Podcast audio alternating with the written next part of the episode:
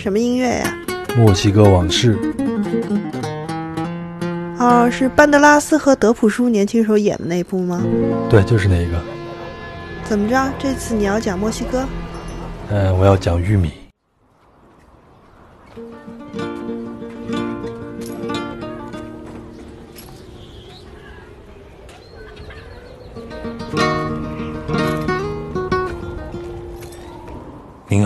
欢迎收听《环球声游记·壮游者》，让我们聊聊真正的旅行。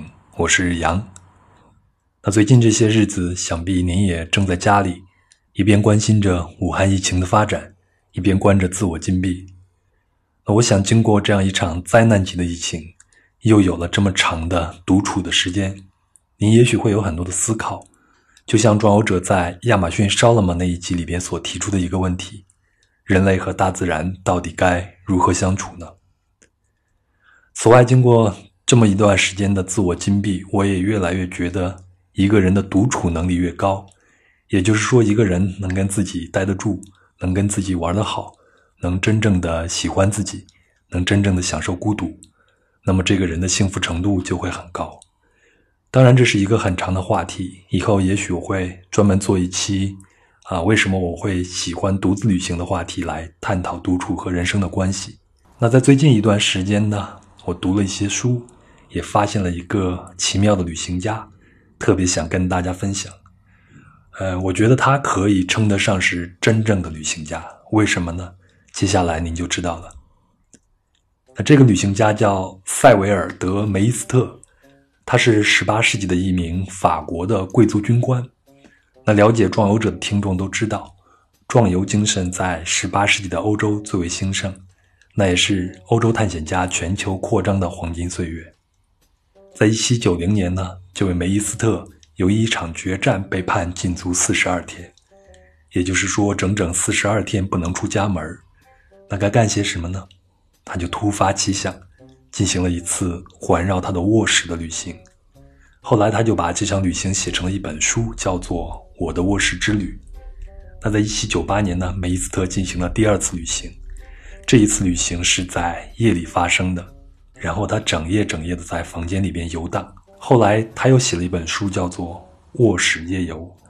那这两本书在国内都没有出版。我大概了解了一下，有很多的细节描写，比如他写沙发，他会惊叹于沙发文雅的支脚。然后他看见自己的床为床单与睡衣色彩搭配之默契而自满。那因为心态和角度的变更呢，每一幅曾经他熟悉的画面都会让他觉得很惊异。啊，就连他的那只叫罗西尼的狗，他的爱人珍妮，他的家丁约纳提都变得跟往常不一样，更加丰满而且有趣。您看，在家里做彻底的旅行，是不是真正的旅行家呢？那这种旅行到底有没有价值呢？是不是就像现在网络上传的那些短视频，完全是在打发时间？比如在家数瓜子儿啊、数豆子那么无聊。那八十年以后呢？尼采读了梅伊斯特的著作，非常的赞赏。然后他评论说：“有些人知道如何利用他们的日常生活，利用平淡无奇的经验，使自己变成一片沃土。那在这片沃土上，每年能结出三次果实。那另外一些人呢，只会随波逐流。”就像一个软木塞一样在上面飘来飘去。当我们观察到这一切以后，我们会把人分为两类：一种人可以化腐朽为神奇，另一种人则化神奇为腐朽。那尼采认为绝大多数都是后者，前者呢为数寥寥。这就是大旅行家塞维尔德梅斯特的故事。啊，我想说的是，他所做的旅行对我们大多数人来说都是可以做得到的。把视角放到。也许您之前都忽略掉的身边的细节和人，然后记录下来。当然，还有一种旅行的方法就是读书，这也是非常经济实惠，又不受签证啊、金钱呀和病毒所影响的自由的旅行。那在这段时间呢，我自己也读了一些书，在书里读到了一些故事和知识，刚好又补足了我之前实地旅行时所没有观察到或者是没有思考到的部分。可以说。这种在书本和脑子里边的旅行非常过瘾，另一方面呢，也激发出了我的分享欲。所以接下来装游者将会有一个关于食物和旅行的系列和大家分享。啊，也是因为疫情的原因，我和一些意向的分享人也不便面对面的录制节目了，所以这个系列将由我自己为大家分享。好了，那么今天是系列的第一期，将会是玉米的旅行。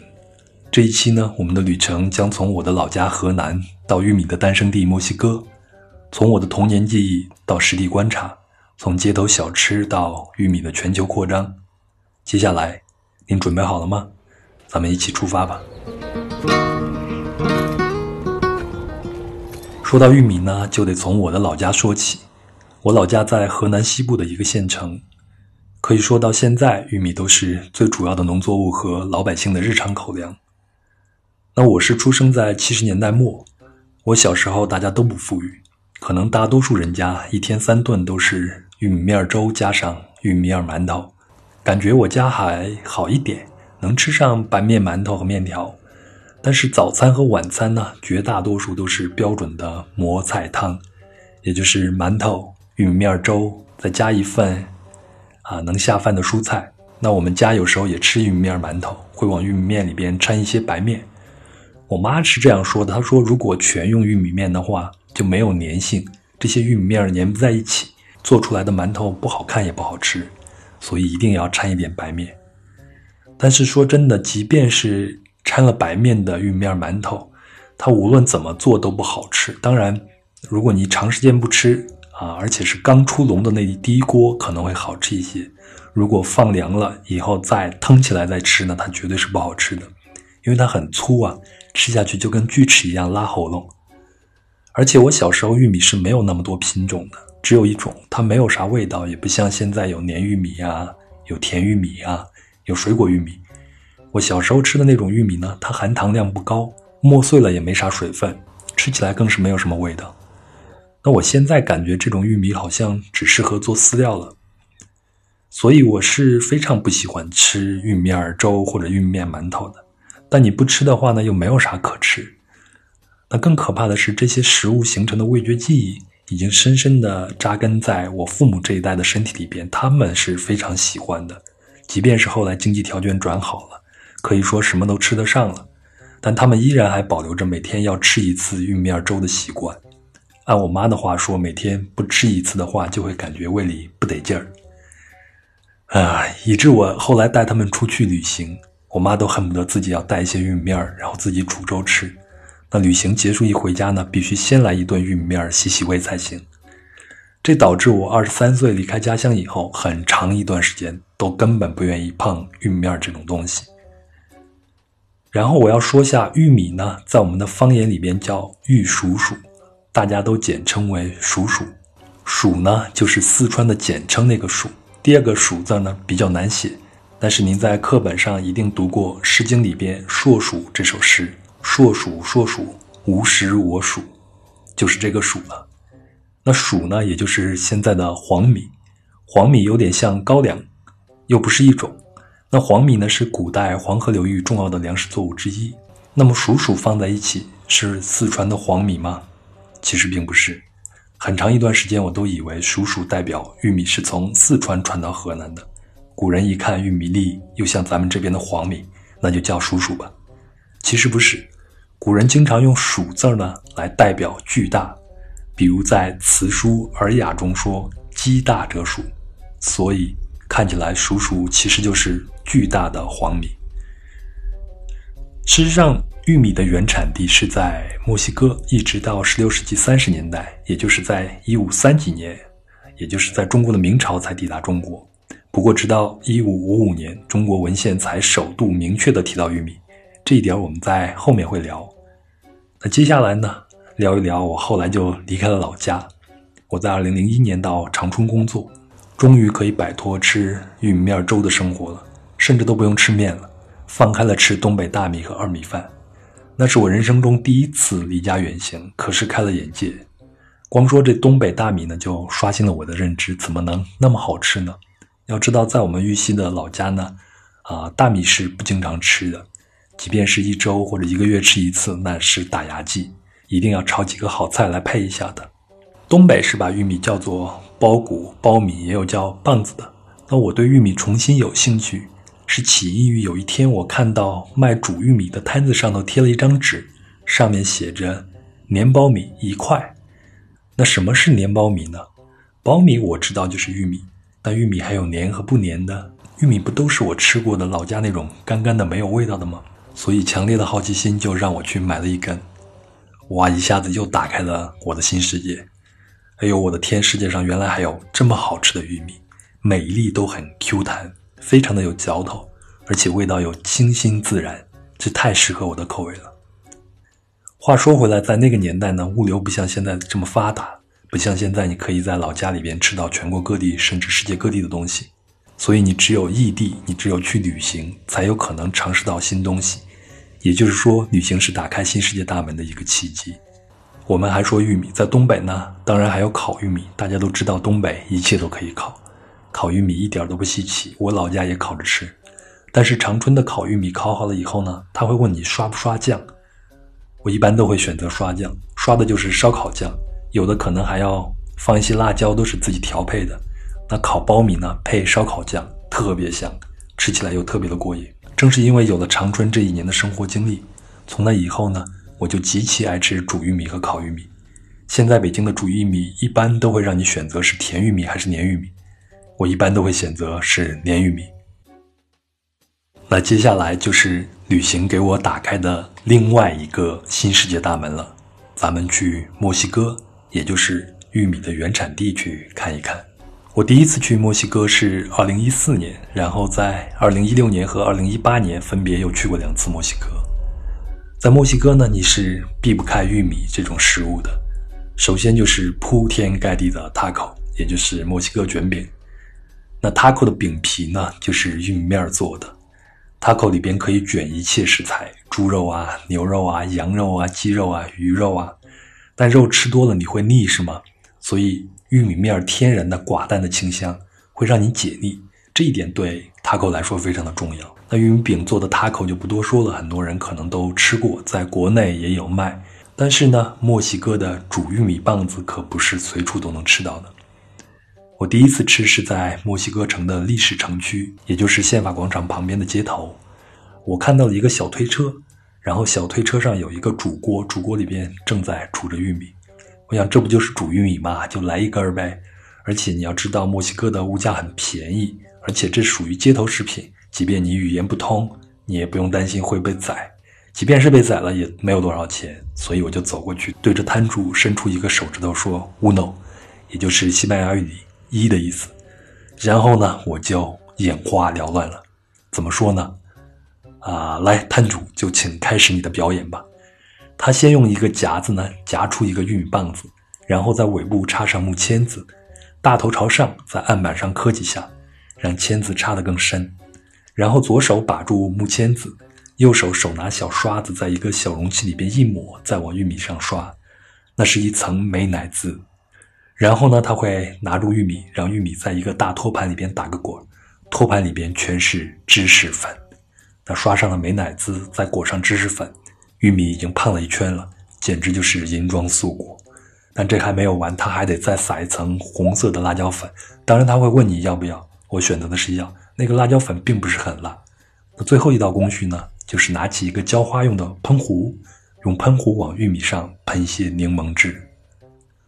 哇，想想吧，朋友们，一个煮玉米本来是个素人，清水出芙蓉，天然去雕琢。那经过墨西哥人的打扮，突然就变成了油头粉面、低粉搓粗的大明星。但吃起来呢，那是真的好吃，酸辣香。啊，怎么讲呢？就像。古代排成一队队阵列的士兵来分批的攻击我的味蕾，最后混战在一起，酣畅淋漓，我也啃得不能停下来。但是唯一一点讨厌的是我留胡子，但这上面又是美乃滋，又是芝士粉，又是辣椒，总会粘到胡子上。那墨西哥的这种街头煮玉米呢，是最常见的街头食物之一。在电影《寻梦环游记》里边，在这部好莱坞写给墨西哥的情书电影里边。是不会遗忘玉米这个元素的。如果你仔细看的话，手持玉米棒的墨西哥人在电影里边出现了好几次。那我吃的那个煮玉米当然是豪华版的，在墨西哥玉米一煮或者随便一烤就吃的也很多。总之呢，浓妆淡抹总相宜。但是我觉得用那么多的调料去料理玉米，给它最高的礼遇，用最大的诚意去发掘玉米的美味，是墨西哥人的责任。毕竟，玉米是墨西哥人的生命之源。好，接下来咱们就说一说这个玉米到底是怎么来的，为什么是墨西哥人的生命之源？我们知道，现代人的祖先大约是在四百五十万年前与猿猴分开的。成为解剖学上的现代人，则大约在十五万年前左右。那个时期的人类全都是狩猎者。那直到大约在一万一千年前，人类才开始刻意去栽培或养殖食物。在近东呢，也就是现在的地中海东部沿岸地区，包括非洲东北部和亚洲的西南部，在近东是在公元前八千五百年前开始出现栽培食物这种现象。在中国呢，是公元前七千五百年左右；在中南美洲，则是公元前三千五百年左右。从这三个主要起点开始，农牧技术才逐渐扩展至世界各地，成为人类生产粮食的首要方法。一些人类才从狩猎者改为农牧者。随着农牧的推行，让定居这种新生活方式成为可能，也促使人类迈向现代文明。那支撑初期文明的主要农作物呢？在近东是大麦和小麦，在亚洲是黍米和稻米，在美洲呢就是玉米和马铃薯。而且这些农作物并不只是碰巧被发现，相反的，这些作物中一些优良的形状被早期的农民发现、挑选并繁殖，而且历经了复杂的共同进化过程而逐渐成型。实行农耕使文明本身成为一种可能。那在此过程中，人类改变了植物，而植物反过来也改变了人类。玉米就是早期被农民挑选并繁殖的。科学家发现，玉米最初是在墨西哥中部，也就是现今的格雷罗、墨西哥和米却肯等州交汇之处被发现并驯化的。玉米最初是一种叫墨西哥类鼠属的野草。那墨西哥类鼠属呢，与现在的玉米差异很大。墨西哥类鼠属的谷穗呢，只有两排谷粒，而且谷粒上有硬壳。可以保护内部的可食用的颗粒，这些颗粒的大小呢由单一的基因控制，现代遗传学家称之为 Tag One。因为这种基因突变呢造成谷粒外露，而且这种谷粒能够在动物包括人类的消化道里边消化，那这对这些谷粒来说呢并不是什么好事儿，因为无法通过动物来传播种子，都在肚子里边被消化了嘛。所以呢，这种植物在繁殖上并不占优势。但是对于搜集食物的早期农民来说呢，不用砸开外壳就能吃，所以这种外露的谷粒让墨西哥类鼠鼠呢非常的有吸引力，农民会更多的采集它，并小心翼翼的种植它。简而言之，基因突变呢使墨西哥类鼠鼠难以在野外存活，但也让它更能吸引人类。而人类的精心挑选和栽培会让这种突变遗传下去，玉米的硬壳不断的变薄变软，以至于到了现在。它们就是包覆在每颗玉米粒外面的那层丝滑而透明的薄膜，你一般是不会注意的。只有当它们卡在牙缝中间时，你才会注意到它们的存在。在这要说一句，好几千年前呢，早期的农民就已经想方设法地驯化了大多数值得我们人类费心的植物和动物，也就是说，包括玉米在内，都是经过基因改造的。我们现在看到的粮食呢，没有一样是所谓的纯自然的。但是为什么当代人运用现代基因工程技术进一步改良它们时，也就是我们说的转基因，就会招致怀疑、批评，乃至引发恐惧呢？那当代的基因工程只不过是在一个有上万年历史的科技领域中最新出现的转折而已。耐受除草剂的玉米不是大自然的产物，但是其他的任何一种玉米也都不是。所以，任何一种农作物都不是天然长在那儿。人类什么都不用做就可以吃，而且能够满足营养、满足口感，都要依赖科技，玉米也不例外。那玉米一出现呢，就成为早期人类的食物之一。但是光靠这个玉米还无法支撑一个文明，因为玉米缺乏赖氨酸、色氨酸这两种氨基酸，以及维生素烟碱酸，也就是维生素 B 三，这些都是健全的人类饮食中不可或缺的要素。所以，只有在进一步技术转折的帮助下，玉米才能够成为人类的主要饮食支柱。但是呢，当玉米仅是众多粮食之一时，这些要素缺乏就显得无关紧要，因为其他的食物，比如像豆类啊、瓜果类啊，可以补足人类所需的养分。不过，过度偏重食用玉米，将导致糙皮病。糙呢，就是粗糙的糙；皮呢，就是皮肤的皮。那顾名思义，这是一种营养性的疾病，主要症状是反胃、皮肤粗糙、畏光和痴呆。哎，那在这儿呢，就要插播一个非常有意思的故事。您一定知道欧洲吸血鬼的故事吧？那吸血鬼的神话大概出现在十八世纪。那玉米呢，是在十五世纪被引进欧洲的。但是如果吃过多的没有经过处理的玉米，或者说主要吃玉米，就会引起糙皮症。那糙皮症所引起的畏光，就被认为可以解释欧洲吸血鬼神话的起源，因为这些吸血鬼都见不得光。当然，我们中国的鬼魂也是见不得光的，主要是一见光就会消失，或者是不能再投胎了。啊，我记得这好像是《倩女幽魂》里边写的。继续说，如果玉米不经过处理，会缺乏营养，又如何支撑起来文明呢？好在在长期的进化中，墨西哥的祖先们无意中发现，通过氢氧化钙处理玉米的做法，可以让玉米更有益健康。那个年代的人肯定不懂得化学，肯定是无意中发现的。氢氧化钙存在于烧过的木灰和压碎的贝壳中，那将它们直接放到锅里边煮，或者与水混合成碱性溶液，把玉米放在里边呢浸泡一整夜。那这个过程有软化、过滤，使这个玉米非常容易烹调的效果。这很可能就是人们一开始为什么会这样做的一个原因。氨基酸和烟碱酸原本是一种绑在一起的形式存在于玉米中，但无法为动物所利用。那氢氧化钙的加入呢，就释放出了它们。这个过程在今天被称为灰化。那这种做法呢，无法考据具体出现的时间，所以我看到的记叙呢，用了“似乎”这个词，似乎在公元前一千五百年，墨西哥人的祖先发现了这种做法。那公元前一千五百年，大概就是中国的商朝。没有这个过程，以玉米为基础的诸多伟大美洲文化将永远不可能建立了。说到这呢，我让我想起来，我妈在做玉米面粥的时候，包括做玉米面馒头，都会往里边加一点碱面，说是会让味道更好。我刚查了查，这种食用碱呢是碳酸氢钠，而它能够释放玉米中不易释放的烟酸，使长期食用玉米的人不至于会因为。玉米中的烟酸缺乏而患糙皮症，所以你看，我不知道这种智慧是不是也是从美洲传过来的。总之呢，大家都在无意中运用化学来改变自己的生活。那前北大校长，也就是被人嘲笑的那个周其凤，曾经写过一首歌，叫做《化学是你，化学是我》。看来他说的也是没有错的。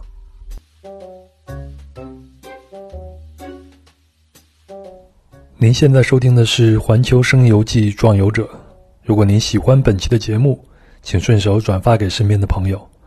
如果您对本期节目有建议，或者您希望我们讲述某一个目的地，请在喜马拉雅 FM、云听 APP 和苹果播客的评论栏里给我们留言，或者您可以添加公众号“壮游者”在后台给我留言，我会一一回复的。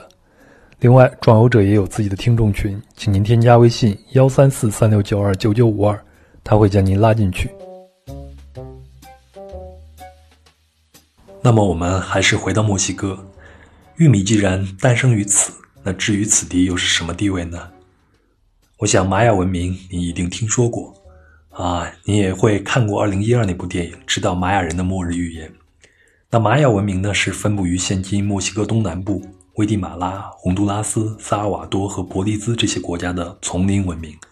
从公元前一千五百年开始形成，一直到公元九世纪，也就是中国的唐朝末年，突然衰败并逐渐消亡的。考古研究表明呢，玛雅人在天文学、数学、农业、艺术以及文字等方面都有极高的成就，所以玛雅文明、阿兹特克文明和印加文明并称美洲三大文明。那在玛雅文化中呢，有一个创世故事，记述在一本叫做《波波乌》的书中。书中也提到，众神屡次试图创造人类的努力。起初呢，众神是用泥巴塑人，但是这样做出来生物几乎是看不见东西，又完全不能动，所以很快就被冲洗掉了。于是他们就再试了一次，就用木头来造人。那这些造物呢，能以四肢爬行，也能说话，但是他们缺乏血液和灵魂，而且不懂得崇敬神，所以神们就把他们给摧毁了，只留下几只栖息在树上的猴子。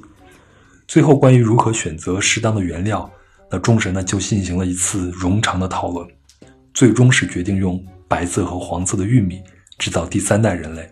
在书中是这样写的：他们用黄玉米和白玉米做他们的肉，用玉米面团做人的四肢。只有玉米面团进入了我们四位先父的肉体，也才赐予他们的生命。玛雅人相信自己是这四个男人及其妻子的后裔。玛雅人也相信玉米是众神的肉，含有神圣的力量，所以在收获的季节，众神其实是牺牲自己来养活人类。当人类进食时，这种神圣力量便传入体内，特别集中于血液。所以呢，玛雅人有杀害活人作为祭品，以回报众神的这个传统。而阿兹特克文明呢，主要分布在墨西哥中部和南部，形成于14世纪到1521年呢，被西班牙人所毁灭。所以，阿兹特克是古代墨西哥文化舞台上最后一个角色。墨西哥的阿兹特克人相信，人类创造了五次，每一次都比上一次更进步。据说，在第三次和第四次创造中，墨西哥类鼠鼠是人类的主食。最后，在第五次创造中，人类用玉米喂养自己。直到那时，人类才繁荣起来，子孙遍布世界。同样呢，阿兹特克人也认为，通过人祭可以回报众神所赐予的能量。他们相信人血能滋养大地之母，而且只有当后者得到足够的滋养时，作物才会生长。被牺牲应该是一种光荣，但即便如此呢，牺牲者也不是那种精英统治阶层，跟现在一样，他们大多都是罪犯、战囚或者是儿童，成为祭品的牺牲者，被称为众神的玉米饼。说到这儿呢，有些墨西哥人，就是现在的墨西哥人，把自己戏称为移动的玉米，就不奇怪了。玉米在墨西哥料理中受到最高礼遇，也是水到渠成的事儿。那在美洲的其他地方呢？在美洲任何一个国家都可以轻而易举地找到玉米以及玉米制作的食物。比如我印象很深的，在危地马拉，危地马拉的国菜是烤鸡，他们的烤鸡确实很好吃。那你去烤鸡店吃烤鸡时，往往会配一些玉米饼，同样是起到解腻的作用。另外一个我印象最深的，则是在印加帝国的中心，也就是现在秘鲁的库斯科吃到的玉米。那库斯科呢，是古代印加帝国的首都，我感觉有点像秘鲁的拉萨，因为它同样是高原城市，而且满大街都是穿着传统服装的人，满大街也都是晒太阳的无所事事的游客。所以我每天中午都会去城里的大市场去吃饭。那在大市场呢？可以看到各式各样、各种颜色的玉米，红的、紫的、白的、黑的、黄的。那我最爱的呢，叫 chocolate，也是被称为秘鲁玉米或库斯科玉米。它的特点呢，就是一个字儿大。一个玉米粒有我的大拇指的指甲盖儿大小，差不多是普通玉米粒的五倍。你可以想一想，是我们普通玉米粒的五倍。那这种玉米呢，在秘鲁和厄瓜多尔，还有玻利维亚和哥伦比亚都有种植。与普通玉米相比呢，更有咀嚼性，而且淀粉的质地更浓厚，所以根本不会夹在牙缝中间。而在库斯科吃煮玉米呢，摊主通常会给你再切一块奶酪，你可以一口玉米一口奶酪混在一起嚼，清香无比，而且是那种浓香。如果你要饭量小一点，一个煮玉米配一块奶酪足够管饱。那通常情况下，我的晚饭呢就是一根煮的巧克力。再来两个烤牛肉串或者烤鸡心串，这就够了。我必须得说一下玉米对于印加文明的重要性。那印加文明呢，诞生于现在的秘鲁境内，印加是其最高统治者的尊称，也就是太阳之子。十五世纪起势力强盛，它的疆界以今天的秘鲁和玻利维亚为中心，北边呢能到哥伦比亚和厄瓜多尔，南边呢到智利的中部和阿根廷的北部。那到十六世纪就衰落了。一直到一五三二年被西班牙殖民者灭亡。在印加人的传说里呢，也有一个故事解释他们的起源。据说在远古时代，人们都住在迪迪卡卡湖周围。那这个迪迪卡卡湖我去过，位于玻利维亚和秘鲁两国交界的科亚奥高原上，是南美洲地势最高、面积最大的淡水湖。那我去的是玻利维亚一侧的卡巴卡巴纳村，那就在湖边儿住在旅馆里，你只要一推开窗，你就能看见。绝美的景色，一目千里，一眼望去都是碧蓝天和碧蓝的湖水。那湖面上呢，散落着一些住人的岛屿，你可以乘船过去玩。那么在印加人的传说里边，最早的人类都居住在迪迪卡卡湖四周，他们像野兽一样活着。那太阳神印地呢，可怜他们，于是就派遣其儿女，他的儿子叫曼科卡巴克，他的女儿叫玛玛奥克略。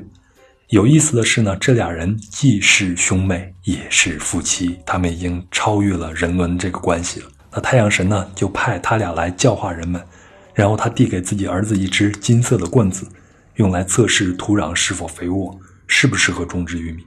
一旦发现合适的地方，他们便应该建立一个国家。并教导人们以正确的意识崇拜太阳神。那这对兄妹兼夫妻的旅程，最后就将他们带到了库斯科谷地。那这段路我也走过，因为我去了太阳神诞生的太阳岛。在岛上呢，有几个已经废弃的神庙，看起来完全就不像是一座庙的样子，非常的简陋。但是我们的导游就说，这是以前人们拜祭太阳神的地方。那离开岛以后呢，我就坐车过境，进入到秘鲁，一直到库斯科。大约需要七个小时的车程。当然，我想那对兄妹间夫妻可能是走过去的。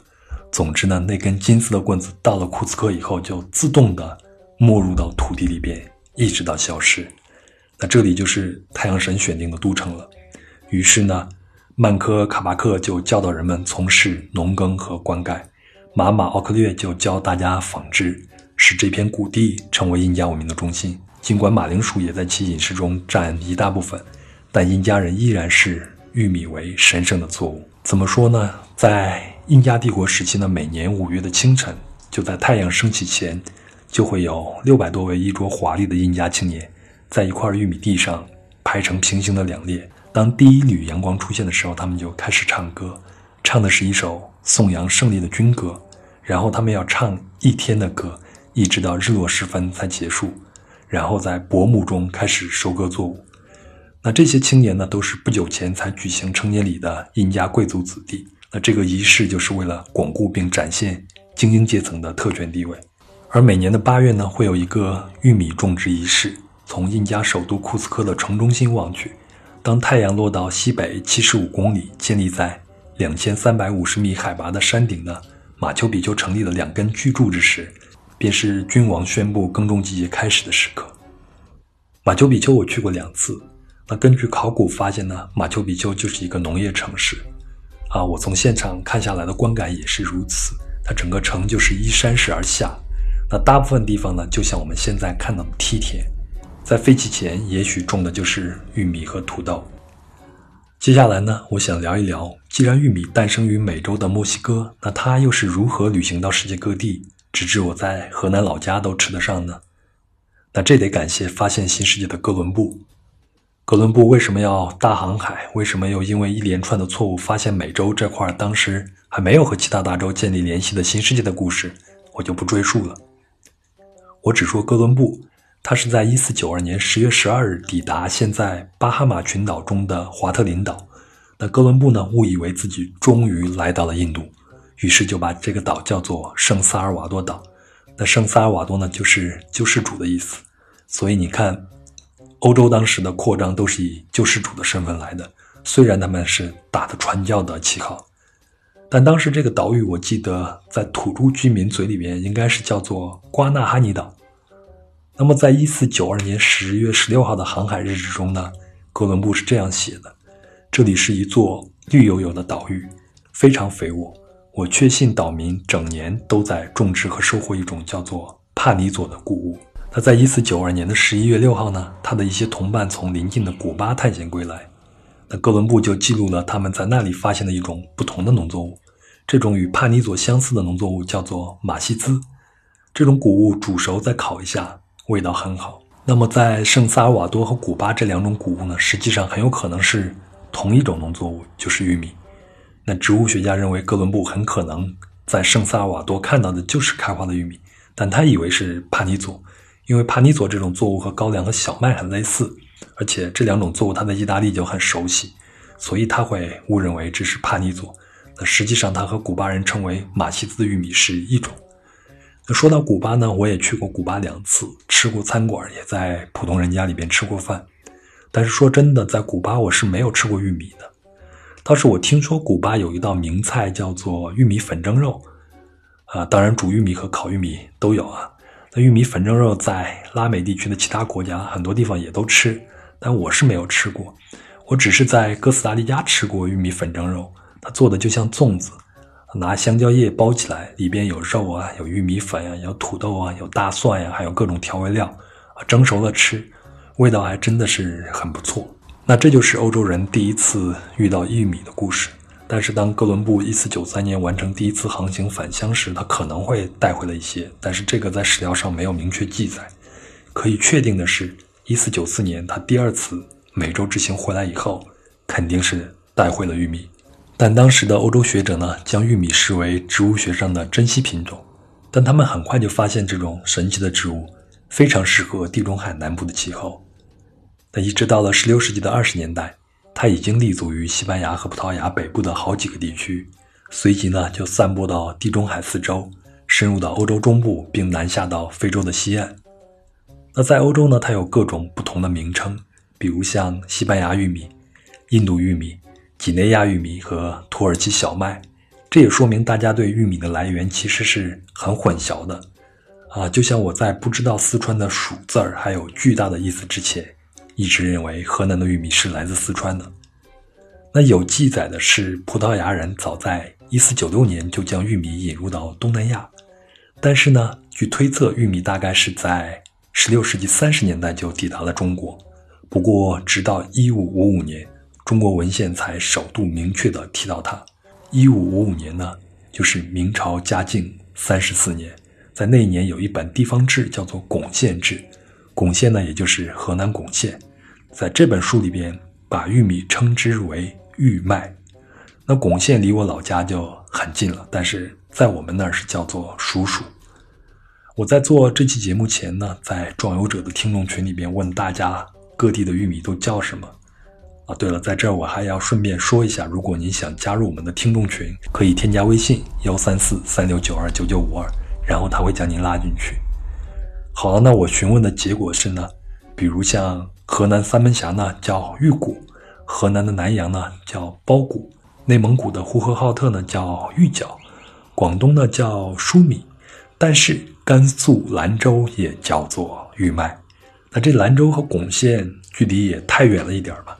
那又为什么到了我们这儿就变成了鼠鼠呢？那我曾经试图从名字里边找到一些线索，来看一下玉米在中国的传播路径，但是看起来又没有什么规律，所以关于玉米具体抵达中国的时间和传播的路线可能就不可考了。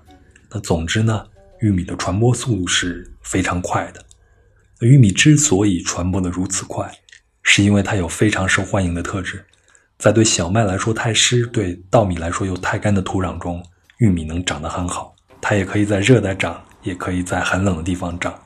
同时呢，它的生长期又相当的短，而就每单位的土地和劳力而言，它的产量又比其他的任何谷类都高。举个例子，正常情况下，播下一定数量的小麦种子，可以收成四到六倍的谷子。但是玉米呢，这个数字则在一百到两百倍之间。那玉米的引进和种植也推进了世界的人口的暴涨。那中国人口从一六五零年的一点四亿增加到一八五零年的四亿，其助长因素之一就是玉米和番薯的到来。在欧洲呢，人口从一六五零年的一点零三亿增长为一八五零年的二点七四亿。那在当代呢，我们就更离不开玉米了。除了人类食用，它还是动物饲料，是工业原料。平常我们喝的饮料里边都有来自玉米的糖浆。简而言之，玉米在人类发展中扮演了举足轻重的角色。那阿图洛·瓦尔曼在《玉米与资本主义》这本书中写道：“玉米不仅仅只是饭桌上填饱肚子的食物，电影院里边的爆米花，而是在非洲的殖民贸易和民族独立、欧洲的农业革命、工业革命和社会革命、美洲的西进运动、自然生态破坏。”社会商业发展模式、资本主义、世界市场、和平换粮食计划、世界霸权、权力权威与不平等等等一系列世界重大社会历史事件议题中扮演了关键的作用。那最后呢，我们还是回到玉米的本身，食物上，我想聊聊我的童年记忆。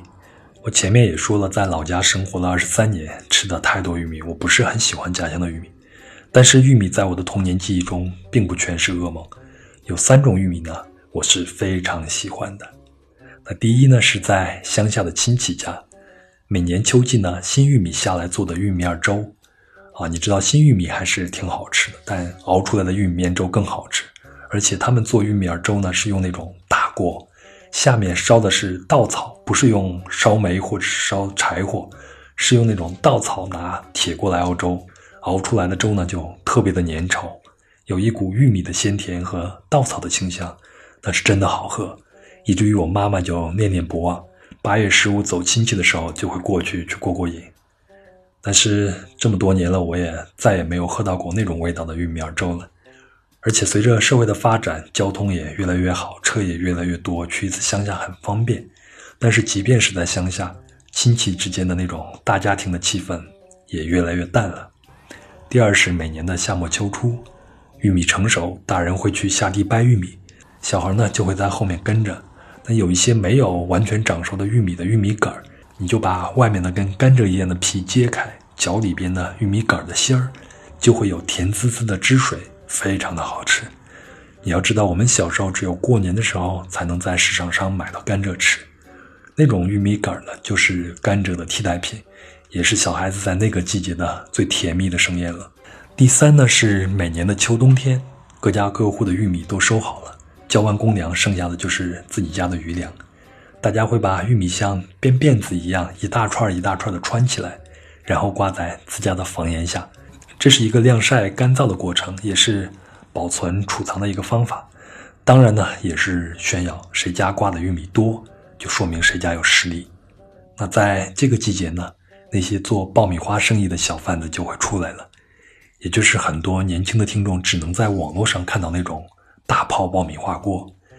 其实我想它的原理就是一个不加水的高压锅，出锅的时候呢，一头绑上大口袋，一打开阀门，我印象中好像是用脚去跺的，然后就会发出巨大的爆炸声，玉米花也就一下子全爆到口袋里边。